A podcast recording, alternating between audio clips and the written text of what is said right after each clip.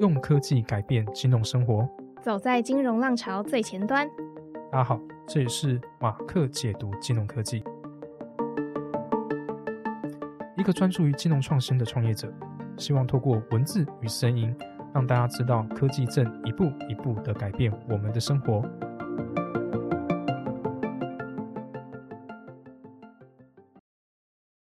欢迎回到马克解读金融科技，我是主持人 Mark。我是主持人 Debbie。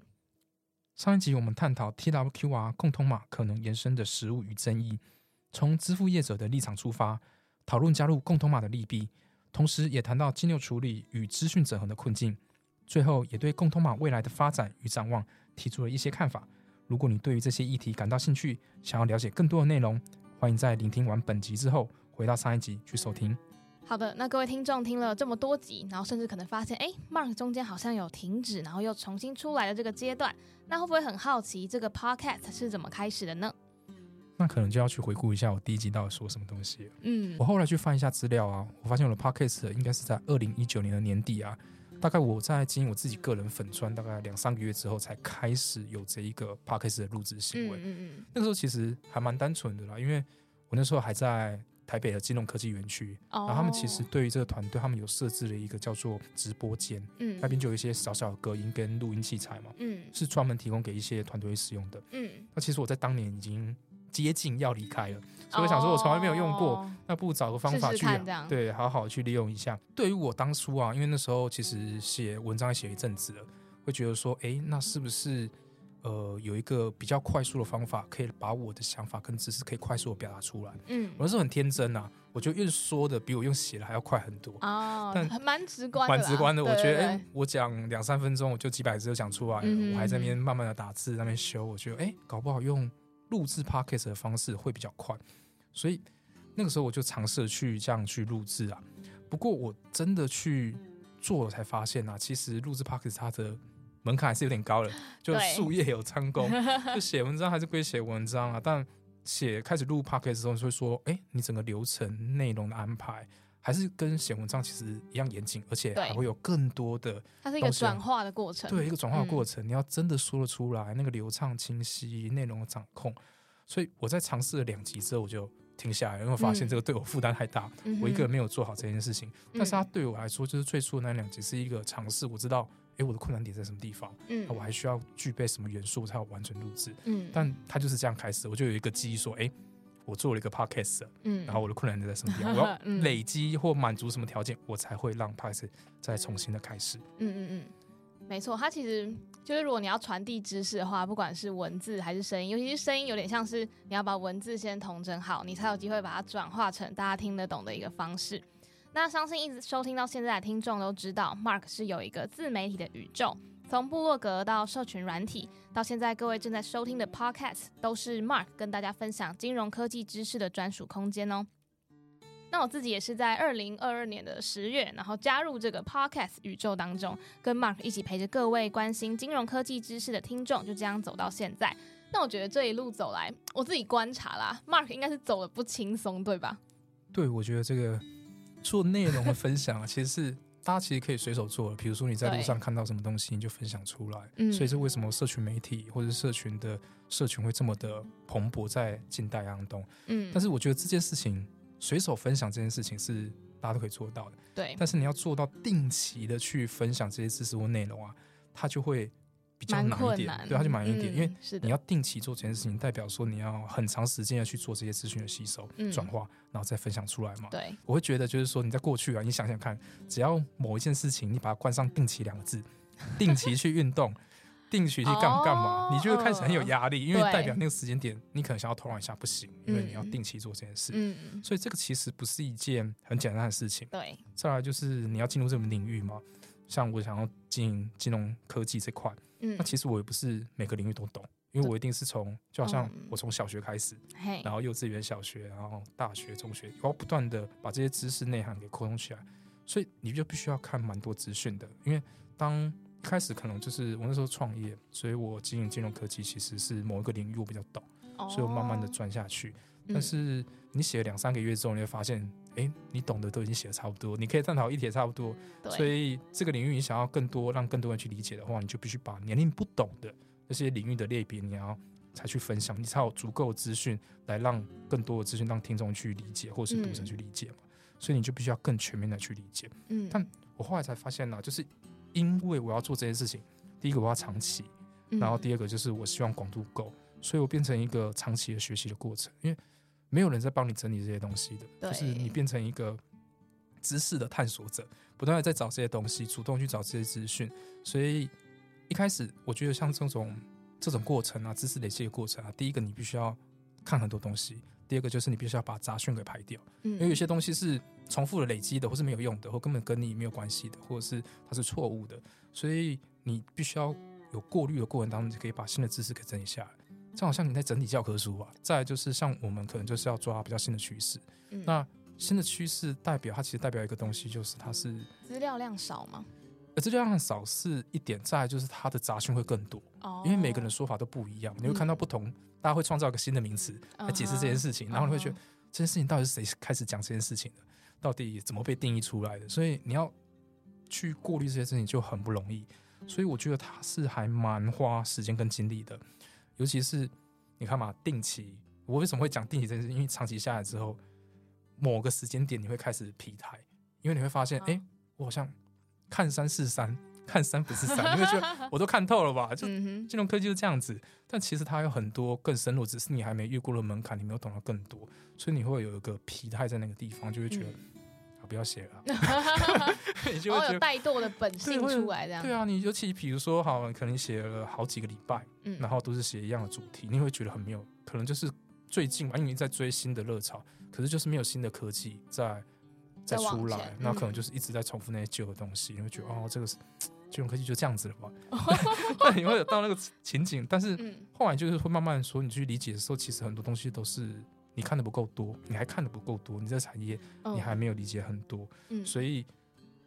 我就我后来就是做一件事情是啊，我不管，就是因为我喜欢这个东西嘛，所以我对一一方面是产业的热情，就是我对这个金融科技，我是想要全面理解，某个程度上是我想要找寻我可能可以存在，或是我觉得这个东产业可以在台湾很大发展机会的东西。那另外一方面是说，累积久也会有读者跟听众嘛，哦，对对对，他们，我每次就是有要带多的时候，我都会跟自己讲说，哎、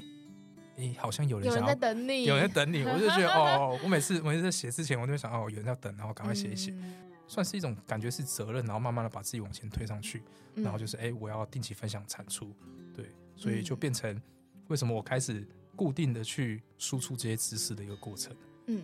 其实我一开始就是知道 Mark 要做这个 podcast，就是即使你不是做 podcast 的人，就是原本的专业不在这里，但是我知道你要做金融科技相关的。然后我的我的想法是说，哎，你是金融科技的创业者，那你做这个 podcast 应该是蛮轻而易举的。但我刚刚听完，我会觉得说，哦。就是你，你在这个领域当中实做，跟你要分享这个领域的知识，有点像是比较走向学术这个类型，终究还是两个不同的路。就是或许你可能实作有非常多的经验，但是要做知识分享的时候，其实是还是要经过很多，就是去去探勘啊，或者去了解更全面，才有办法分享给大家。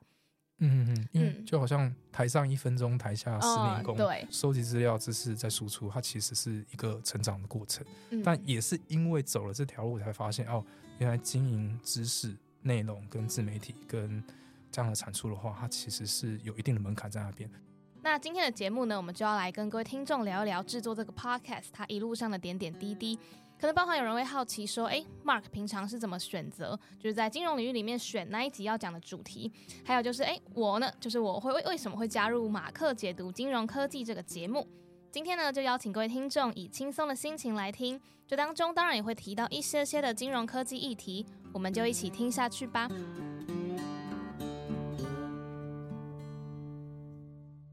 节目的第一个部分呢，我们就先来跟 Mark 聊一聊这个 podcast 的理性面，也就是制作这个节目的起点，还有在选题上面有没有什么要注意的一些美美嘎嘎，我们就一起来跟各位听众分享。那首先当然就是为什么 Mark 会选择 podcast 这个自媒体的管道呢？我刚才其实有说啊，我一开始尝试做两集，我就放弃了嘛。对，但后来就还是持续做，所以大家才会嗯听到后面这几集的嗯反声。但后来会主要继续的原因，其实有主要两个。第一个是我是觉得声音的吸收上啊，比文字或是图片，因为我在社群上有做图文嘛，它会更好吸收一点。但我不是说它的效率比较高，不是说你可以在更短的时间里面吸收这个东西，而是透过说的方式，它可以让人比较没有压力的去理解。像我们可能看，你看文字就会哦一一千个字啊，不要看了；看图片就觉得哦这边好多好多图片要看，资讯要吸收也很困难。嗯，就是虽然图片会好一点，但它会比文字更快，但不一定会比较好吸收。嗯但我觉得声音就是，哎、你可能搭车就无聊听，就听着，你也没有办法干什么，可能就划手机一边听听，它就比较好，让人家没有在压力的时候去理解出来。嗯然后再就是第二个，我觉得写文章会遇到小小的瓶颈，就是其实我是对一些议题的探讨是有兴趣的，可是你在文章内容里面，你很难去做这一个自问自答，自问自答。我会觉得你在文文章中去问说，哎、所以大家会觉得哦，T W Q R 到底会不会红起来？那我自己回答，很这样就很，很好笑，我嗯会觉得很怪。可是如果是 podcast，它比较用对话的方式、讨论的方式，可以互相抛接话题啊，就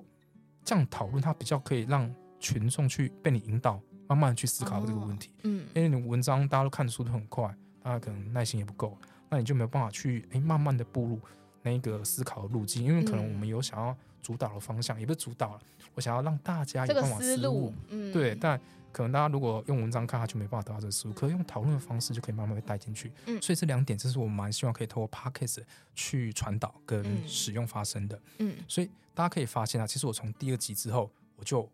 不可能是自己一个人录，嗯因为我自己一个人就没办法满足刚才两个条件，所以我一定会拉一个人来录这个东西。整个合作到现在，就是大家比较熟悉的，就是跟 Debbie 制作，这一个嗯是比较长期的啦。对对对，那其实 Podcast 的主题的选择啊，主要都还是我部落格内容延伸。那它就是会针对某一个文章的内容去拆解几个重点，或是讨论啊，来放到 Podcast 来分享给听众去听。但其实对我来说啊，因为这些部落格内容都是整理好，可以不用花这么多时间去收集资料啊。那我觉得这是很重复的工作嘛，也可以在录完之后让这个文章可以比较容易再受到关注。那不过为什么我后来会跟 Debbie 合作比较久？原因是因为其实 Debbie 某个程度上，它是个我很好的一个标准。当你做做这些题目做久之后，你会发现，哎，电商支付你应该就有要懂，盲点，对你应该要懂啊。但其实不是每一个人都懂。然后我会发现，嗯其实听众也会开始不断问这些事情，所以我会觉得说，哦，Debbie 是有个很好的标准，我可以透过他的反应知道什么样的说法会比较好一点。嗯。像有一些，我就尝试解释给 David 听，然后我就哦换个方法，因为他会你会看得到我的理解理解，程度，哦对对对他，好像好像我懂了那这个说法是可以的，因为嗯有时候我们的说法就会比较硬，嗯。然后转换一些说法，或是 David 他自己为了确认他是不是知道，他会讲一个说法出来，然后跟我对一下，对，我会觉得哦好，这样子是没有问题的。嗯嗯嗯，对但我的最终目的啊，就是透过 podcast 让群众可以更好吸收嘛，甚至是分享我觉得民众需要去关注的金融议题啊。嗯所以目前来讲，podcast 是我选择扩散这些知识的想法，它比较一个好的选择。嗯嗯，我其实一开始加入这个 podcast 的时候，也有问 Mark 说，哎，就我其实，在金融科技这方面的知识是蛮少的，就是过往比较没有涉猎这个领域。但是 Mark 那时候就说，哎，没关系，他是觉得我也可以当做是一个社会大众的角色。那因为我本身原本的专业就是传播领域相关的，像是做 podcast 这件事情。但是操作这个媒介跟用这个媒介说什么特定的内容，其实是两件事情。所以其实，在做这个 podcast 的时候，我也有点像是一边在学习金融科技相关的知识，那过程当中，我像就像是会去阅读 Mark 的部落格，然后再把它转化成 podcast，变成是大家可以用听的去理解这些知识。所以其实部落格对这个 podcast 来说是一个很重要的关系人，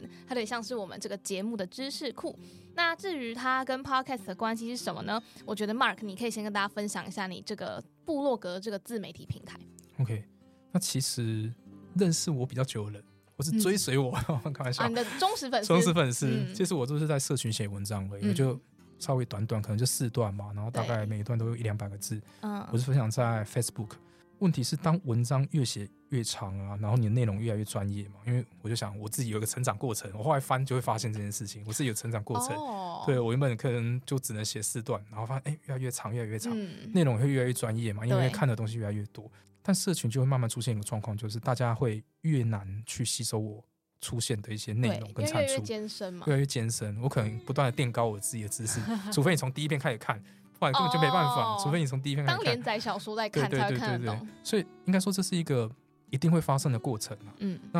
这些东西像比如说好，我不断的吸收一些资讯，然后一些重复的内容就会不断的出现，但我就会把它排除掉嘛，因为我觉得我懂。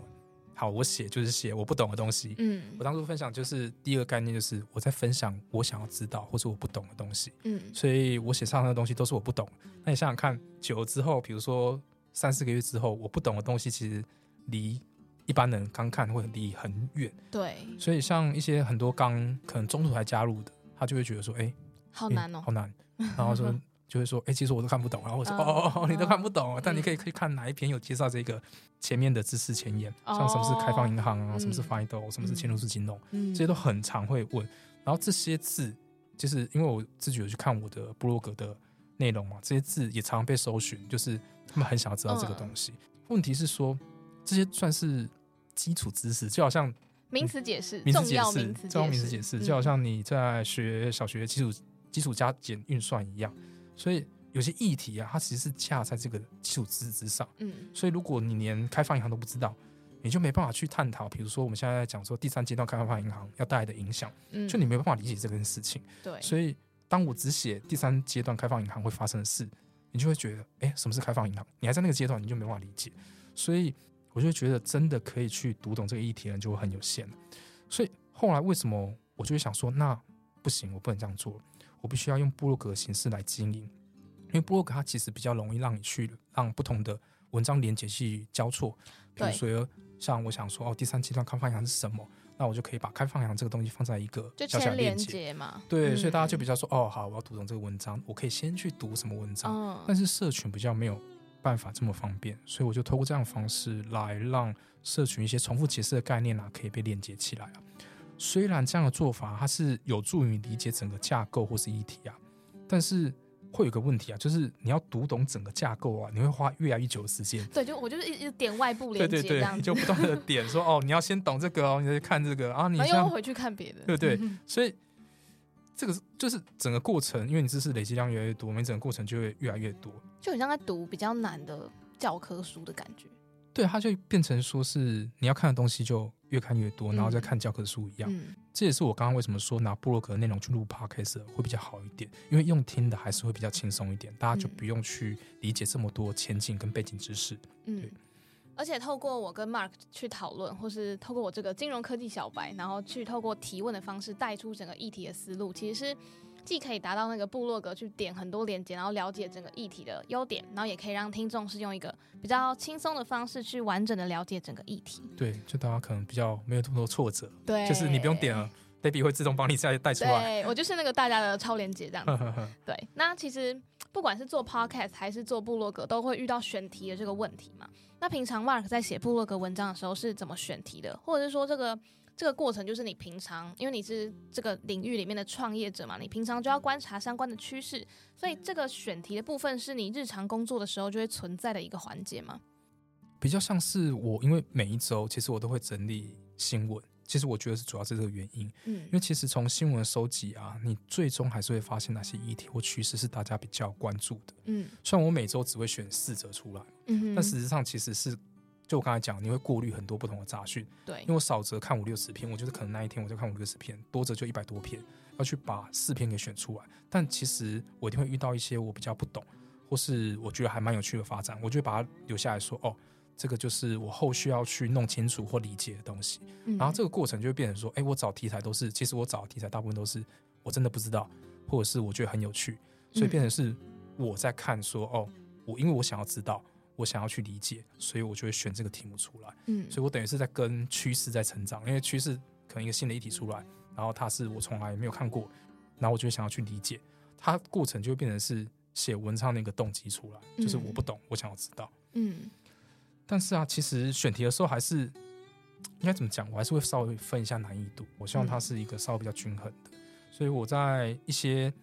题材上啊，我还是会选一些，比如说是资讯的收集，像懒人包的东西，或是名词的解释。嗯。那有些名词的解释是因为我真的过去，我可能不是那种纯读金融科技出来的，或是纯金融产业出来，所以有些名词我可能过去还是不懂，它可能比较偏理财的啦，或是一些相对于制新的制度所创造出来的名词，所以我就会变成说，我也当我是小白，对我也假设哦，这个名词我不懂，我就分享出来，然后大家也比较好理解说，哦，透过我的想法，然后大家可以比较少去理解说，哎，那个新的名词到底代表什么意义？所以透过这些方式啊，就比较能够平衡我整个部落格的内容，就避免它都变成一个对天很高的知识，然后根本就不会出现在大家日常生活的寻找字当中。那刚刚 Mark 都在分享说，哎，你是怎么整理金融科技相关的知识，然后到选择部落格跟 Podcast 要做什么主题嘛？那我们跳回就是做 Podcast 这件事情，因为我在一个相对。对 Mark 来说，我是更熟悉 Podcast 的这个角度。我其实觉得 Mark 还蛮勇敢的，就是你直接很有决心，就决定要来开一个 Podcast 节目这样。其实我觉得跟自己的属性有关系啊，因为本来就创业嘛，所以创业你一定会说蛮勇敢的。对我不是就不会是啊，所以应该说我们其实是不怕犯错，因为你要踏出第一步，你才知道要怎么做调整嘛。对，你可能遇到新创的都是这样子，就他可能没有做过，但他可能会觉得说，哦，这个东西有。有潜在性，它是会带来好处的，或什么注意的，他就会说：“哦，设下目标，我一定要先试，我先试才会知道说，哦，什么东西是我不足的，什么东西是我会犯错的，那我才能再去调整，从这些错误当中去学习跟尝试建立流程。那资源不够，那你要需要谁来搭配你，或帮助你，或需要什么东西，你才有办法把这个东西给建立起来。所以啊，他要开始，其实我在后来尝试之后，还发现，我刚才说了嘛，试了那两集，我知道它是一个很高的门槛。嗯，那。我会建立这个流程，也希望说，哎，我不希望去犯之前过的错误。像我自己本身就是不太擅长去安排一些内容啦，我讲话也很卡。我记得我录第一集的时候啊，我卡超多次，那十几分钟，其实我花一个小时才录。你说 EP one 的那个 EP one，EP one 跟 EP two，哦，我其实录了一两个小时。我记得我花一个下午在奋斗那个录音，因为我想要不要剪这么多，所以我想要一直把它讲顺。我懂，就一直重来重来。我就一直重来，然后我又。一个人讲话又很严肃又很无聊，你知道，不断念第同一个字、同一个句话，我就觉得哦好累哦。然后再来就是包括一些设备的一些处理呀、一些剪辑的，那个时候其实都不会。所以我后来找到 Debbie，我真的是补足我欠缺的那一块。我觉得我刚才讲的那些东西，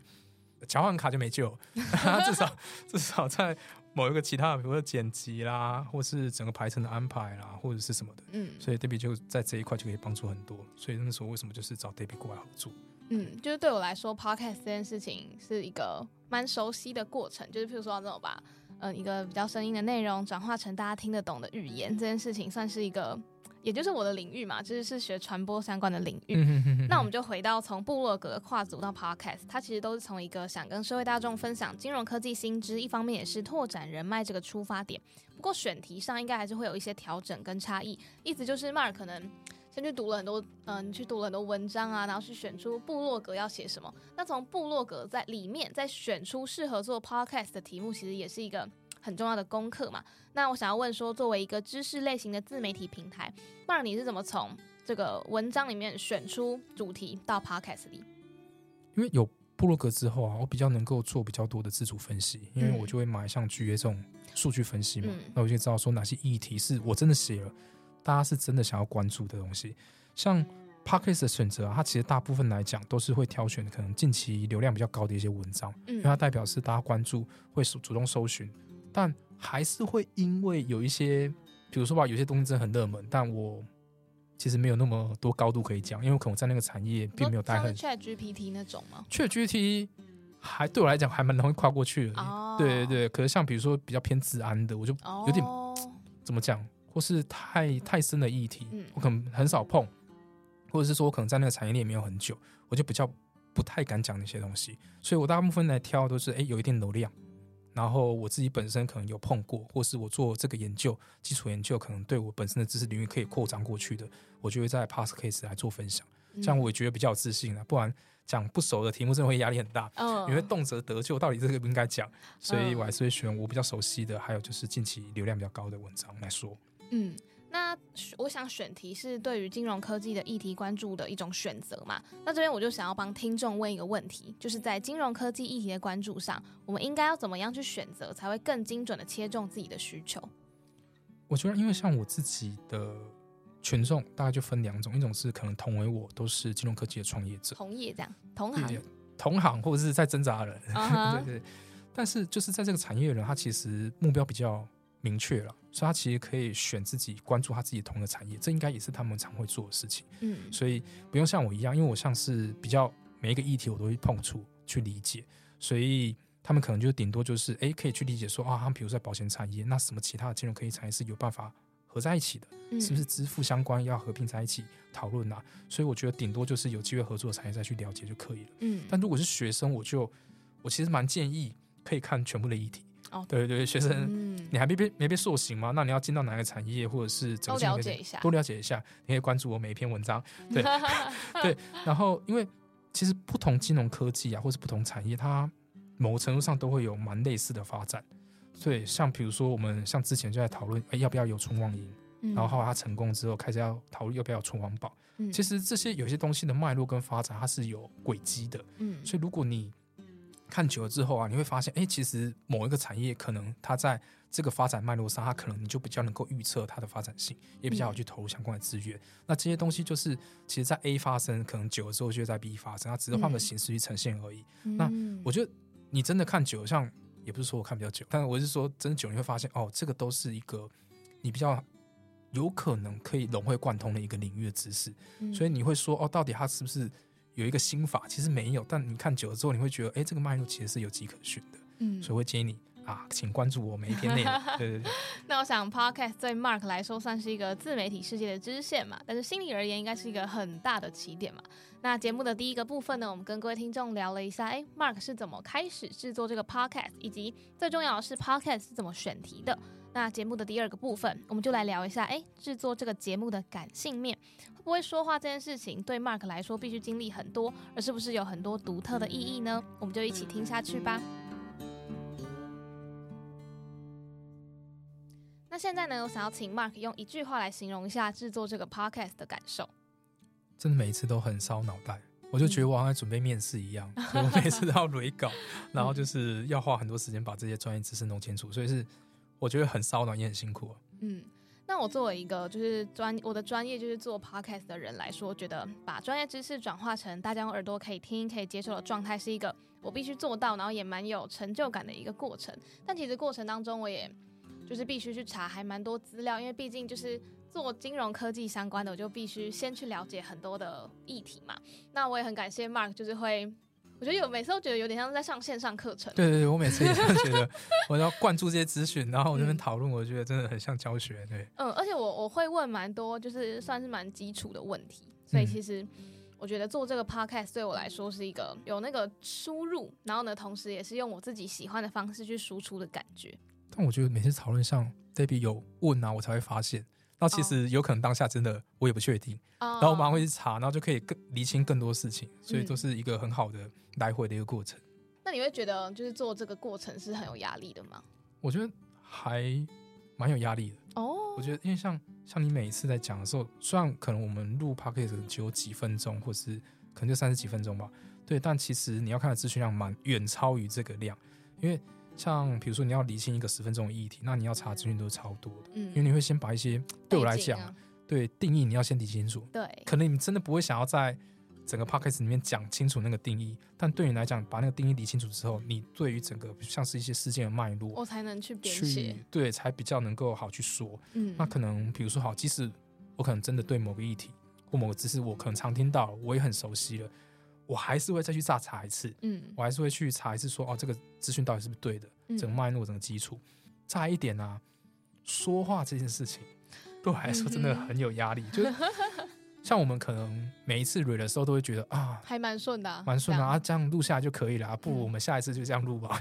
我你说你说故宫命的时候，对，直接录，然后搞不好直接变一集了。嗯，但实际上就是当我面对麦克风，然后我真的要把这个知识讲出来的时候，我就很卡，我就哎觉得好像哎。没有讲好，没有讲好，然后你会不断的想说，我刚才那句话是不对，然后麦克风不断在你面前，嗯，所以像我临时说，真的是会打击，嗯，压力很大，但就会觉得就是说，哦，他其实我刚才讲嘛，很像面试的过程，因为面试你是你要确保你每次讲句话都是对的，对，因为你就只有那三十分钟，对，你就是要把它讲对，所以我会觉得，哦，它是一个很好训练你，就是。把话说对的一个过程，嗯，对对对，像平常可能我们就是随便这样讲讲，可能我跟你讲的时候，其实我都还蛮轻松的。然后有一些东西其实我也讲错，但但还有时间去查这样，对对，还有时间去查。但是这个录下来就是没有办法修正的，所以我会在这个压力上，我会让自己就是想要想对，所以就会花很多时间再去理清这件事情。嗯，那我知道 Mark 大概在第七集的之后有停了蛮长一段时间，然后直到是我加入之后，才要继续从第八集做到现在第二十三集嘛。那我想要问那个第七集，然后最后你还是决定先休息，到为什么会想要找我一起去重启这个节目？首先我应该讲就是我刚有确认，就是我知道我缺的资源是什么，哦所以我一定要有那个补足之后，我才会觉得说有办法往前进嘛。嗯所以那个时候我真的很缺一个可以跟我一起走录制 podcast 的人啊因为我陷入到一个很两难的状况，嗯，我要找到一个对金融科技很懂的人，他就很不会录 podcast。哦，你想想看，两个 Mark 在那边聊天，然后就是 你知道，然后两个在那边哦很卡，对对对。虽然我们可能可以讨论出一些东西，嗯当然可能剪辑不会剪，然后当然可能顺便哎也没有到那么随便啦，可是就没办法做的很好。嗯，但我找一个像 Debbie 一样很会做这件事情的人，嗯，但是很会录制的人，但他不懂金融科技，这样可以吗？我其实纠结，我也结，我也蛮好奇的，哎，我其实纠结很久，嗯。然后一直到你那一天跟我我在跟你聊的时候，嗯。然后就是我想要了解说，哦，我后来才被有一点被你不是不是说服啦，是我那时候开始有个感觉，就是说，哦，找一个会录的人，比一个会讲的人，其实在这个角色里面更重要。哦，对，因为因为知识是可以学的吗？对，知识可以学的啊、我可以不断灌输你，嗯然后我才说没关系，我可以我可以教你，然后我才讲到一个平衡点，就是说，哎，你不懂，我的群众也不懂，所以我要先让你懂，对，然后我才有办法让这一个 podcast 扩散出来。嗯你想想看，两个 Mark 上面讲的东西讲完之后，谁要听没有人听得懂。你你那个二三十分钟根本就是哦哦，大家可能维就不懂基百科吗维基百科，所以就没有人听。但嗯，像 Debbie 可能就会抛一些，我觉得他的角色里面就比较像是抛议题去理解，嗯尝试由群众的角度、听众的角度去问一些问题的话，他就比较好结合。嗯所以我会觉得说，第一个我找到这个资源之后，我才有办法说，哎，我真的要把它做下去。嗯那第二个的话，就是其实也是时间的问题。嗯对我觉得刚好也是一个点，因为我可能就会把我生活不断的切割很多不同的创业跟工作嘛。嗯那我会找一个比较好的平衡点，因为我一开始很天真，就我刚才前两集我讲，我里面如果大家有听我第一集的讲法，就是我想要每周更新一次，哦，哇，这个很大的挑战，很大的挑战。嗯那个时候就哎、就一个礼拜找一天讲讲话，剪一剪，很简单啊。嗯，对，对对，然后后来很简单吗？然后我就辛苦，我现在一个月录一次，我觉得超痛苦。嗯 对，然后后来才发现，哦，我找到一个比较好的甜蜜一点，一个月录一次，刚好我工作也可以顾到，然后嗯我又可以抽一点点时间来制作 podcast。也可以累积一点，就是你查到的资讯。对，因为它有点就是比较能够抓准自己要准备的那个时数，嗯因，为过去可能不了解嘛，以为两三个小时，屁呀、十几个小时，对，真的，然后你分散成一个月就比较好去做这件事情。嗯，所以也是说，为什么我停了一阵子之后，然后其实我有在寻找我要的资源，跟我觉得可以生活调试的时间之后，才开始哦，我们开始 run 这件事情。嗯，对。那这种知识型的 podcast，你觉得最困难的地方是哪里？其实我每次都很担心大家会不会有兴趣，我还是会收到一些 feedback 啦，说太难吗还是还会 还是有一点难。嗯，对，我觉得要到符合完全小白啊，还是有一段很大的门槛。但是我可以让，比如说稍微具备一些基础知识的人，或者可能就是在金融产业的人，他可以理解是没有问题，他不用具备到很高深的知识。因为我觉得知识型的就会有一个很大的包袱，就是你没有办法把这个议题讲得很像轻松、太轻松，或者是太简单或太玩笑，因为你，的群众就是我会很两极啦，因为遇到的群众会就是有的也很专业，很专业，我就是要听你讲这些啊，你不讲嗯这些，我干嘛来听？深浅的拿捏上啊就会比较难，钻太深就太严肃，大家难听下去；太浅，其实你变成你的群众好像听完那一集就觉得，哎、哦，这个好像没有什么，然后不然就是你的讨论范围会变超大，大家没办法 focus 到你要讲的那个议题上面。嗯所以像我们之前，我觉得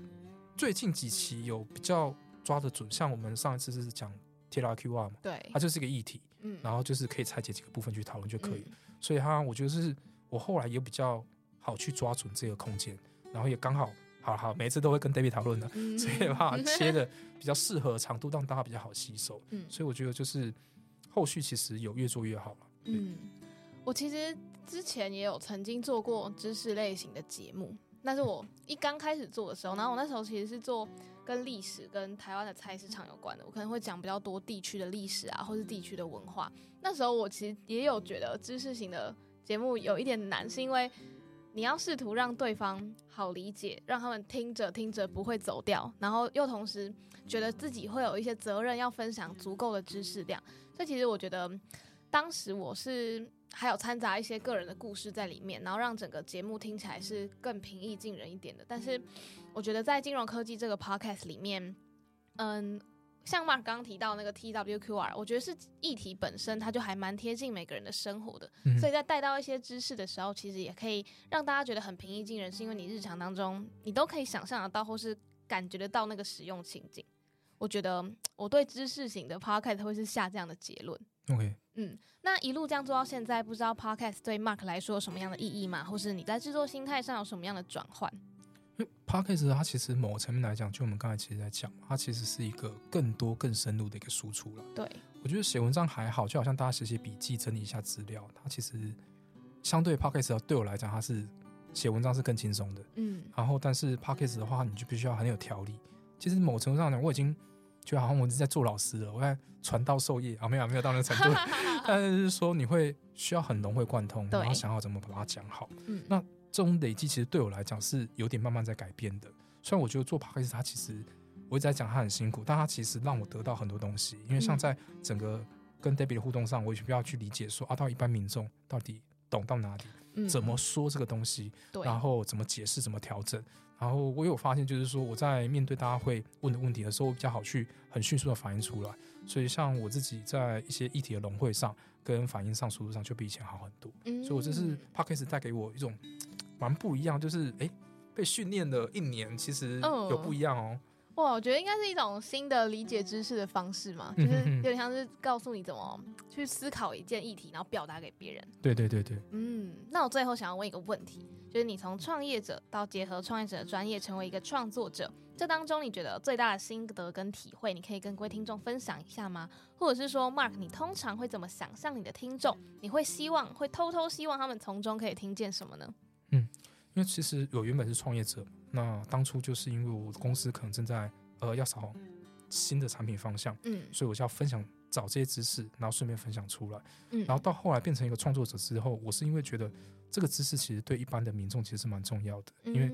我们在金融科技产业，然后我们的金融科技产业的政策主导者其实是民众，不是政府，大家以为是政府，很多人都认为是政府。但其实是由民众去推动政府来做金融创新的改革跟开放。你说要有讨论度，政府才会去推动。对，不然政府会觉得，嗯，应该说政府的话可能会比较偏向的是，哎，多一事不如少一事。因为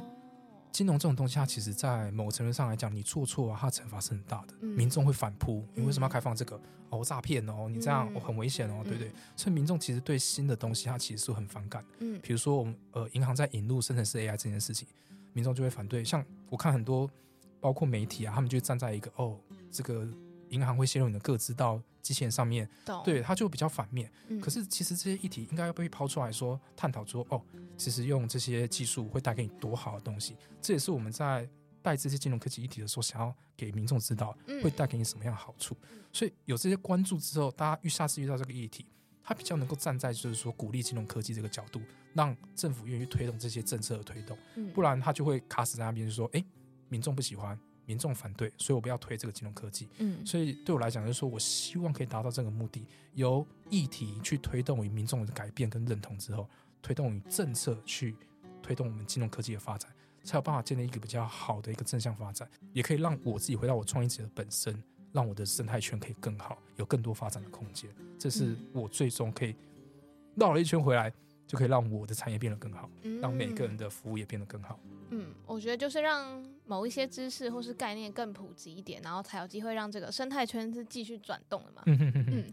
那今天很开心跟 Mark 一起聊了很多做 Podcast 的感受，还有一路以来的想法。那下一集我们应该就会回归正业，就是回到了金融科技主题的 Podcast，对吧？没错，因为我们在下一年呢，我们希望可以邀请更多的来宾来参加我们节目，因为每一个人有不同的领域嘛，可以带给大家更多的知识与想法，让我们可以知道说，哎，金融科技跟其他产业结合到底会有什么好处，所以大家就可以多多期待。嗯，那新的一年呢，就邀请大家持续收听马克解读金融科技的 Podcast 啦。那今天的节目就差不多到这边。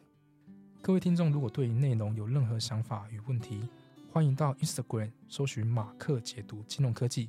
留言告诉我们，如果喜欢我们的 Podcast，欢迎按赞分享。用科技改变金融生活。走在金融浪潮最前端，我是 Debbie，我是 Mark，这里是马克解读金融科技，我们下次见。